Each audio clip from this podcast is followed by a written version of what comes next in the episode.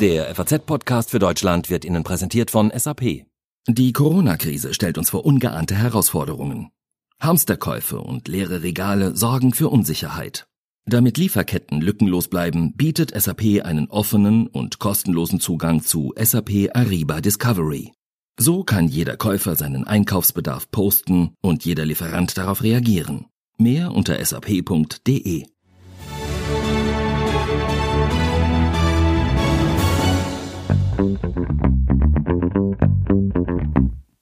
Es passiert normalerweise ganz automatisch. Heute, morgen oder übermorgen, bei den meisten in jedem Fall in dieser Woche. Die Miete geht vom Konto ab oder geht auf dem Konto ein. In diesen Tagen wird das in unserem Privatleben noch bei den meisten problemlos funktionieren. Aber wenn wir uns mal die Gewerbeimmobilien anschauen, dann muss man befürchten, dass es diesen Monat schon gewaltig ruckelt. Vom nächsten Monat ganz zu schweigen.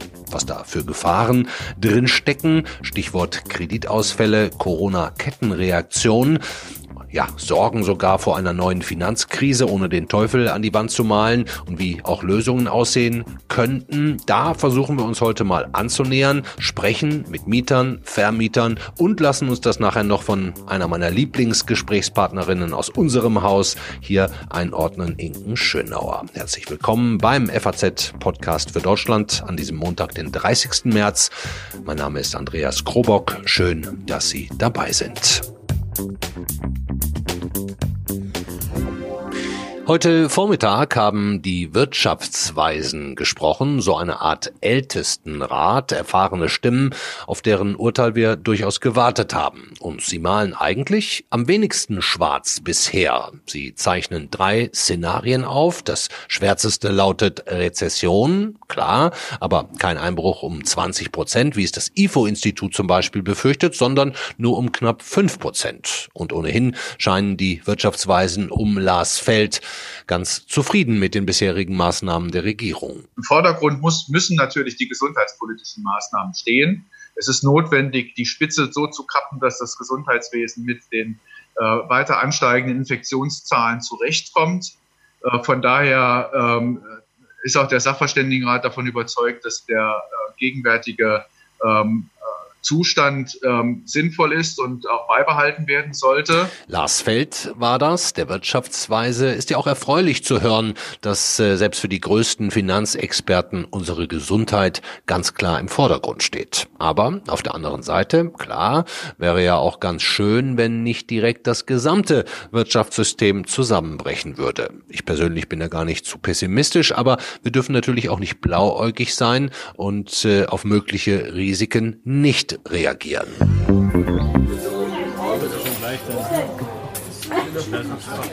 Ich kann Ihnen gar nicht sagen, wie sehr ich es vermisse, bei dem schönen Wetter jetzt im Biergarten zu sitzen, gemütlich zu quatschen, beisammen zu sein. Aber ja, geht halt jetzt alles nicht. Und deswegen kommen die Geräusche, die wir gerade eingespielt haben, natürlich auch aus der Konserve. Weil es mir persönlich am meisten abgeht, im Garten meines Lieblingsrestaurants zu sitzen, im Nivo am Güntersburg hier in Frankfurt, habe ich mir gedacht, ich rufe doch mal da an, die Besitzerin Marlene Marek, und frage, wie es ihr geht und was sie jetzt macht. Hallo Marlene. Hallo, Andreas. Wir kennen uns ja nun schon seit ja, 12, 13 Jahren. Ähm, deswegen muss zuerst die Frage sein, geht's dir gut? Sind alle äh, aus dem Niveau gesund? Sind alle gesund? Ja, Gott sei Dank. Niemand ist erkrankt. Alle, allen geht's gut. Mhm. Nun geht es in unserer Sendung heute ja vor allem um das Thema Soforthilfen und äh, Mieten. Seit heute Vormittag ist diese Internetseite mit den Anträgen für die Soforthilfen freigeschaltet. Ähm, wie sieht's bei dir aus? Hast du schon beantragt? Ja, wir haben schon beantragt. Ähm, das ist auch ein ganz tolles äh, Entgegenkommen von unserem Staat, finde ich. Also äh, wenn wir das Geld wirklich bekommen, dann wird es das schon einige Zeit über Wasser halten können. Ja, wir können die Miete damit bezahlen. Wir können Auslagen bezahlen. Wir haben ja auch noch Rechnungen, die offen sind, wie wir alle halt nicht mehr bezahlen konnten, weil kein Geld mehr in, ins Portemonnaie kam. Ne? Mhm. Ganz kurz mal zu diesem Antragsformular. Ich weiß nicht, ob du es selbst gemacht hast oder es gesehen hast. Ich habe jetzt so aus meinem Bekanntenkreis gehört, manche hatten da so ein bisschen Sorge, um, das ist bestimmt so kompliziert wie eine Steuererklärung. Kannst du da die Sorge nehmen? Äh, ich kann dir das nicht sagen, weil ich selber habe es nicht gesehen und habe auch ja. selber nicht gemacht. Ich habe nur unterschrieben. Okay, aber das kann man sich ja, da kann man sich ja auch bei seinem Steuerberater äh, äh, helfen lassen. Die stehen da sicherlich jetzt auch zur Verfügung. Da geht's ja jetzt, wenn wir mal in Zahlen sprechen, um, ich glaube, knapp 10.000 Euro ähm, für die kommenden beiden Monate.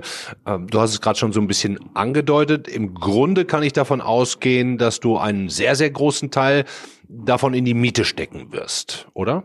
Ja, natürlich. In die Miete, in die Umlagen äh, äh, wie, gesagt, wie, was ich eben auch schon mal sagte, es sind auch noch offene Rechnungen, die wir ja auch begleichen müssen. Ja, die können wir ja nicht einfach äh, unter den Tisch fallen lassen, sondern äh, jeder möchte sein Geld gern haben und von daher werden wir das Geld so investieren, dass jeder etwas davon bekommt.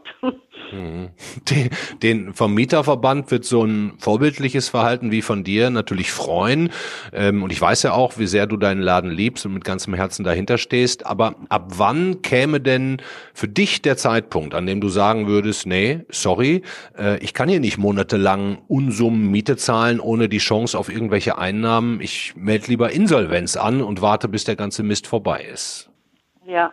Ja, das weiß man eben nicht. Also ich denke mal, ich gehe jetzt mal vom halben Jahr aus oder man, man weiß es eben nicht. Ne? Das sind halt, es sind halt, verschlingt halt Unsummen an Geldern. Äh, man bezahlt halt für nichts und wieder nichts. Man hat, kann ja damit gerade nichts anfangen, seitdem äh, wir verkaufen dort Toilettenpapier. Schön, dass du deinen Humor behalten hast. Ähm, es, gibt ja nicht wenige Szenarien, du hast es ja auch selber gerade schon gesagt, nach denen noch das ganze Jahr lang Restaurants, Gastgewerbe geschlossen bleiben könnten, müssten. Wäre denn aus deiner Sicht zu erwarten, auch ähm, mit dem Blick auf, auf äh, andere Restaurants in deinem Umfeld, du kennst die Leute ja auch, dass so lange irgendjemand wirklich durchhält? Nee, das glaube ich einfach nicht. Das kann gar nicht sein, weißt du.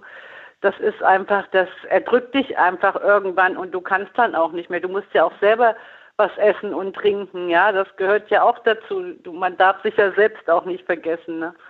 Also so, so gern ich das Niveau habe und so gern ich den Laden mache und auch meine Gäste liebe, äh, ich werde es aushalten müssen, solange wie ich kann. Und wenn ich dann nicht mehr kann, dann geht es halt nicht mehr. Ne? Das ist, also ich kann dir jetzt keinen Zeitpunkt sagen, das ist unmöglich. Nee, klar. Wir, wir haben ja auch alle noch ganz viel Hoffnung, ähm, dass die schlimmsten Szenarien und schlimmsten Befürchtungen nicht wahr werden. Ähm, aber trotzdem, äh, ich hoffe auch sehr, dass wir uns in diesem Jahr nochmal sehen und vielleicht sogar im Spätsommer nochmal drauf anstößen stoßen könnten, dass wir das alles irgendwie hinter uns gebracht haben. Ähm, aber danke dir sehr für die, für die ehrlichen Worte. Bleib gesund und alles Gute, Marlene. Ja, das Gleiche wünsche ich dir auch. Und dass wir beide einen Schoppe trinken können, ne? Im Niveau. ja. ja. Dankeschön. Ciao.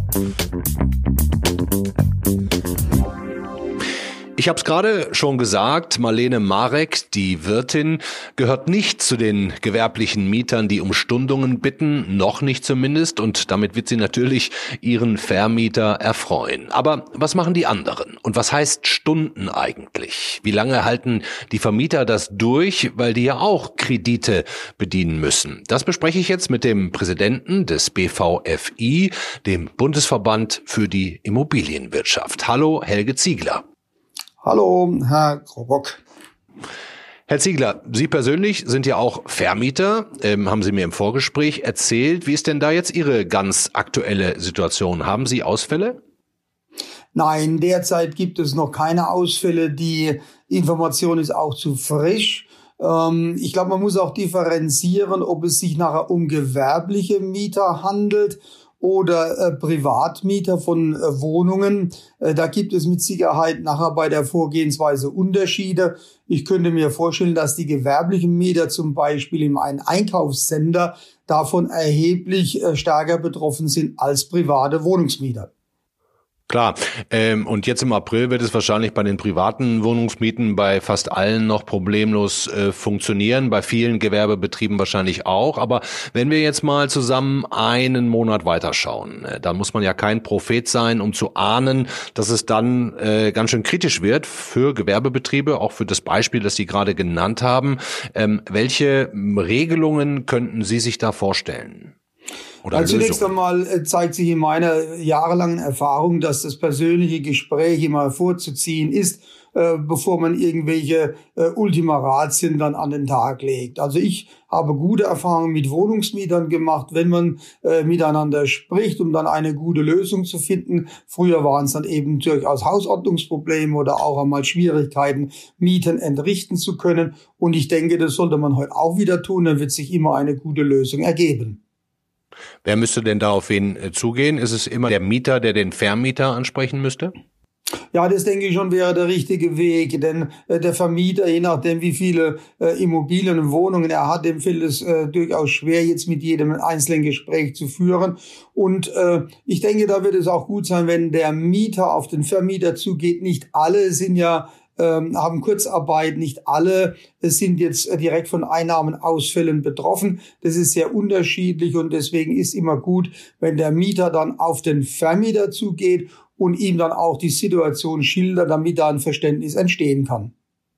Sagen wir mal, man würde dann als Lösung äh, zunächst mal Stundungen ähm, äh, identifizieren. Wie genau könnte sowas dann laufen? Müsste das dann nachträglich abgestottert werden, individuell vereinbart, so mit einer Art Ratenplan? Nur wenn ich jetzt mal an einen privaten Vermieter denke, der hat in aller Regel ja eine zum Beispiel Eigentumswohnung erworben, um damit ja dann auch später seine Altersversorgung noch mit aufzubessern. Äh, und der äh, hat in aller Regel diese äh, Immobilie dann finanziert. Das heißt, auf der anderen Seite stehen auch Kosten direkt gegenüber der Bank oder dem Hausverwalter, die ja weiter zu bestreiten sind. Von daher kann man jetzt nicht sagen, ähm, dass sich die Miete auf Null herabgesenkt wird. Ich glaube, das ist auch in den wenigsten Fällen nötig, sondern dass man sie etwas reduziert nach den individuellen Gegebenheiten des Mieters.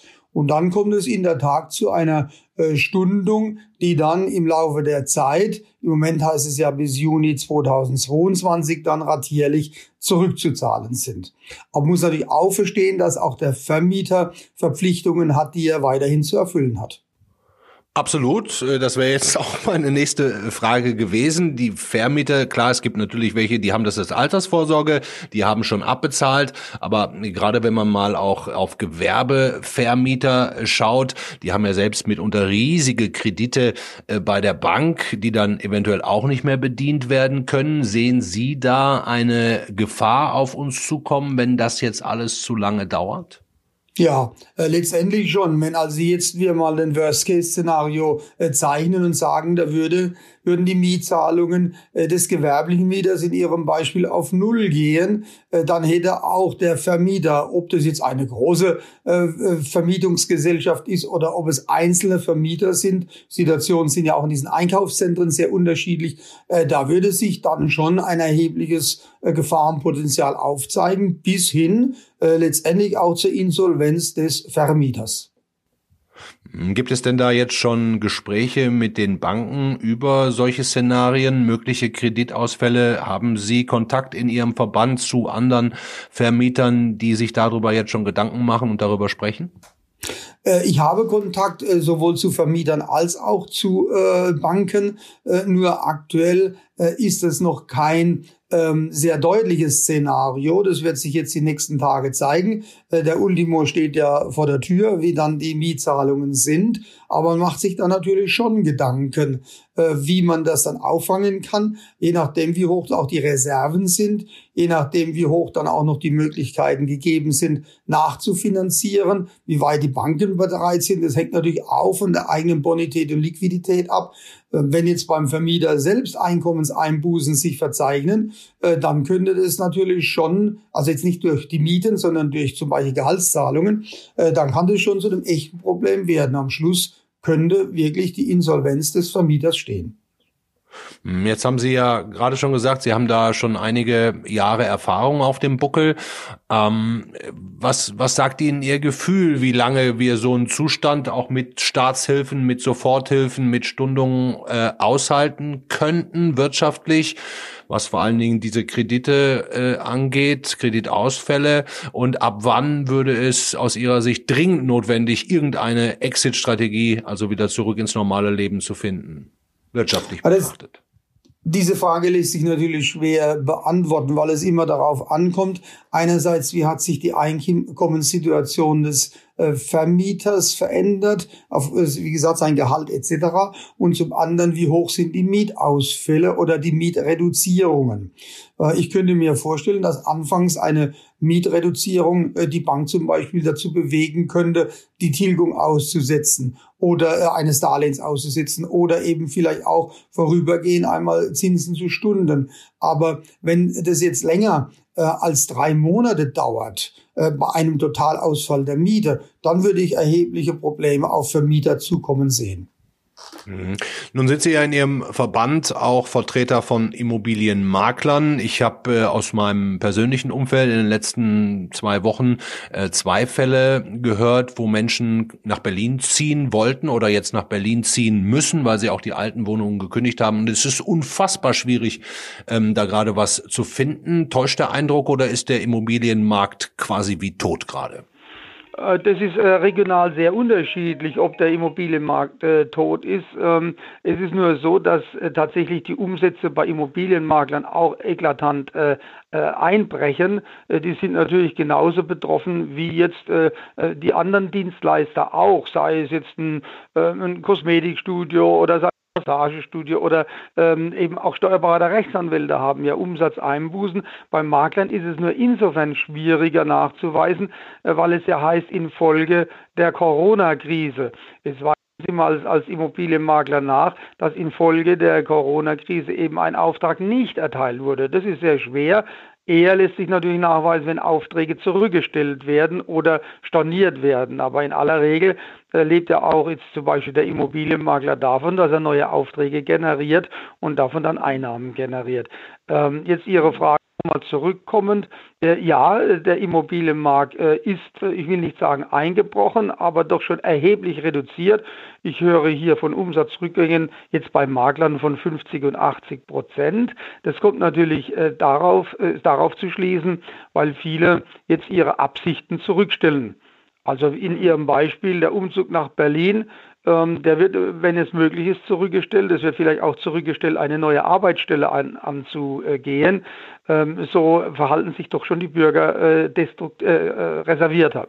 Völlig klar. Viele haben ja auch jetzt im Moment gar keine andere Wahl. Also, ich habe vorhin bei Ihnen rausgehört, drei Monate haben Sie gesagt. Das ist so ein bisschen in Ihrem Kopf äh, ähm, die Zeit, die man vielleicht noch aushalten kann, ohne dass irgendwie ein neuer, eine neue Kettenreaktion in Gang gesetzt wird. Dann hoffen wir einfach, dass wir unter diesen drei Monaten bleiben. Vielen Dank, Helge Ziegler, Präsident des Bundesverbandes für die Immobilienwirtschaft. Wir haben es gehört, eigentlich wünschen sich alle Mieter wie Vermieter, dass der Shutdown, wie wir ihn gerade erleben, äh, nach Möglichkeit auch wieder einen Exit hat. Natürlich ohne unsere Gesundheit zu gefährden oder ohne eine neue gute Idee. Am besten im Teufel an die Wand malen ist ja immer schon die Börse gewesen, der Kapitalmarkt. Und unsere Ressortleiterin Finanzen, Inken Schönauer, findet da ja auch bekanntlich immer klare Worte. Und mit ihr sprechen wir jetzt. Hallo Inken. Hallo Andreas. Ingen, du hast es mitbekommen, die Unternehmen sorgen sich um ihre Existenz, die Vermieter über ihre Kredite und die Banken über Kreditausfälle. Ist so eine Sorge um eine Kettenreaktion denn schon, ja, wie sagt man an der Börse, in den Kursen eingepreist im Moment?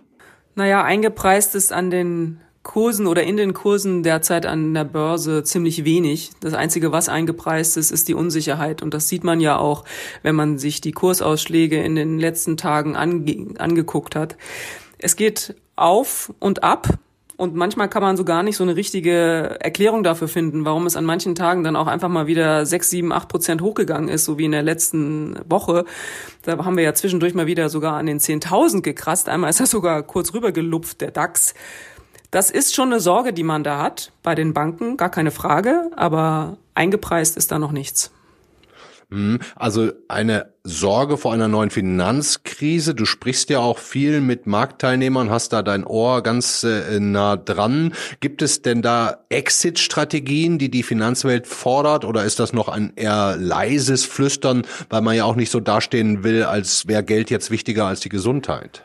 Naja, ich glaube, dass es bei den Banken auch schon auch noch ein Pfeifen im Walde praktisch gibt. Also man sagt sich immer wieder in der Branche und auch in der gesamten Wirtschaft hört man das ja immer wieder, dass es halt diesmal keine Finanzkrise in erster Linie ist, also dass die Krise diesmal ja nicht von den Finanzinstituten ausgeht oder von der Finanzindustrie, sondern eben von der Realwirtschaft, von den Unternehmen, die nicht an ihr Geld kommen und die halt einfach derzeit nicht arbeiten können. Und das ist schon mal gut.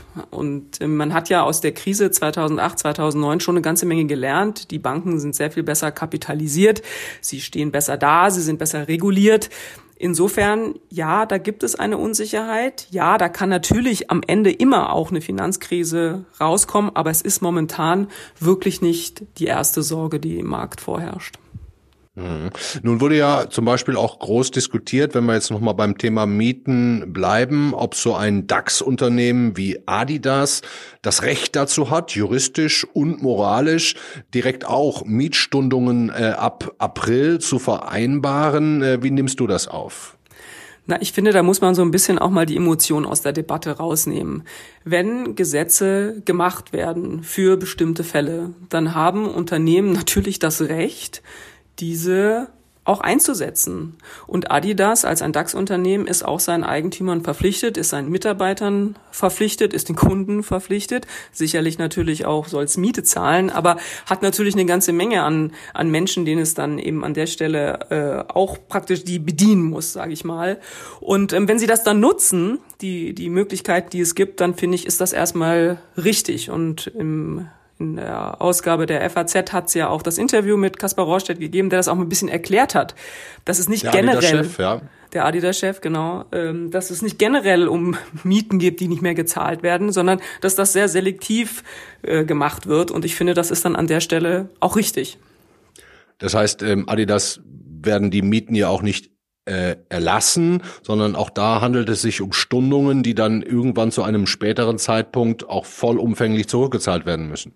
Ja, genau so ist das. Und ich finde, in dem Augenblick, wenn das möglich ist, sie tun ja also so wieder, wie ich das Gesetz verstehe und so wie es die möglich, wie ich die Möglichkeiten da verstehe, sie tun ja in dem Fall nichts Ungesetzliches, sondern eben das, was der Gesetzgeber in dieser Corona-Krise sich überlegt hat, was möglicherweise Unternehmen helfen könnte. Und die haben auch viele, viele Mitarbeiter, die daran hängen, dass auch Adidas vielleicht nicht Staatshilfe in Anspruch nehmen muss und äh, vielleicht auch nicht am Ende zugrunde geht. Das muss man ja auch sagen. Und insofern finde ich, muss es erstmal erlaubt sein, diese Möglichkeiten auszuschöpfen. Klar. Abschließend noch wie immer, wenn wir beide sprechen, dein Tipp an die Anleger. Beim letzten Mal hast du gesagt, ja, wenn man jetzt äh, schon ein bisschen älter ist und auf ein bisschen Bares angewiesen ist, dann könnte man mal schon ein Stückchen verkaufen. Ähm, das war so vor drei Wochen. Was sagst du heute? Naja, es ist natürlich, man sieht das ja auch, weiter die Unsicherheit darüber, wie lange werden wir es noch mit diesem Virus zu tun haben. Und insofern hat sich die Situation von vor vier, drei oder vier Wochen ja nicht viel verändert. Man kann jetzt allerdings schon sehen, je nachdem, für wen da vielleicht auch das eine oder andere Hilfspaket in Frage kommt, merkt man so ein bisschen, auch wenn man so den DAX beobachtet, also eine Lufthansa zum Beispiel, die ist natürlich sehr äh, am Boden derzeit. Und dann ist schon die Frage, hat man da vielleicht dann irgendwann mal den Boden erreicht? Bei anderen Unternehmen könnte man sich an, an der einen oder anderen Stelle auch schon mal überlegen, sind das jetzt möglicherweise vielleicht Einstiegskurse? Und das könnte sich vielleicht bei manchem Titel derzeit lohnen. Das hört sich jetzt nicht so an, als würdest du gerade empfehlen, also zumindest nicht zu verkaufen. Nee, verkaufen würde ich auf gar keinen Fall. Das würde ich jetzt wirklich in dieser Situation jetzt wirklich erstmal nicht machen. Ähm, aus den bekannten Gründen, klar, also was ich auch vor drei Wochen gesagt habe, man hätte vielleicht an der einen oder anderen Stelle, dass man sagt, Mensch, man braucht eine gewisse Liquidität, aber ähm, ich würde jetzt nicht flächendeckend zum Verkauf raten. Also das, äh, glaube ich, wäre an dieser Stelle jetzt erstmal nicht geboten. Okay. Dankeschön, Inken Schönauer. Vielen Dank. Wir sind gespannt, wie es auch an der Börse weitergeht. Gerne. Wenn man das heute Gehörte ein bisschen auf sich wirken lässt, dann könnte man sagen, die Maßnahmen der Regierung passen, wirtschaftlich, gesundheitlich. Es wird getan, was getan werden muss und auch kann. Und dennoch sollte sich niemand wundern, wenn schon sehr ernsthaft an Exit-Strategien gearbeitet wird, denn die Realität, die wirtschaftliche, sieht einfach so aus, dass es sich nur ganz wenige Unternehmen würden leisten können, über den Sommer hinaus noch lange zu überleben. Und nun, was sonst noch in der Welt wichtig war.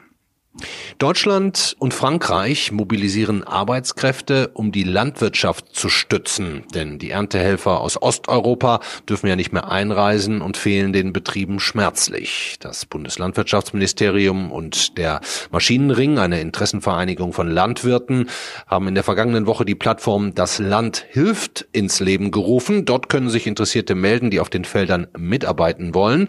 Und Stand heute Vormittag haben sich bereits über 35 30.000 helfende Hände gemeldet.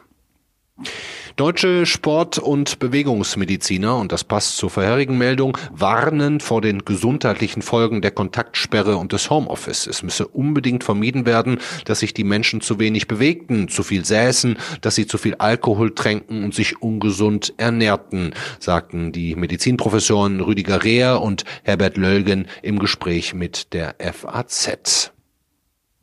Im Zuge der Einrichtung von hessenweiten Testzentren für Corona-Verdachtsfälle stößt die Kassenärztliche Vereinigung wiederholt auf Probleme. Immer wieder seien Umzüge der Testcenter nötig, sagte ein Sprecher, kaum eine Einrichtung sei noch an dem Ort, wo sie ursprünglich eröffnet worden sei. Das habe teils virologische Gründe, teils stoße man aber auch auf Bedenken der Anwohner wegen Ansteckungsgefahren. Das war unser FAZ-Podcast für Deutschland an diesem Montag, den 30. März. Schön, dass Sie dabei waren. Wir freuen uns über Kritik. Schreiben Sie uns, schreiben Sie uns eine positive Bewertung auf Apple Podcasts oder schauen Sie mal vorbei bei Instagram in unserem neuen Kanal. Auch da starten wir jetzt richtig durch. Ihnen allen einen schönen Tag. Bleiben Sie gesund.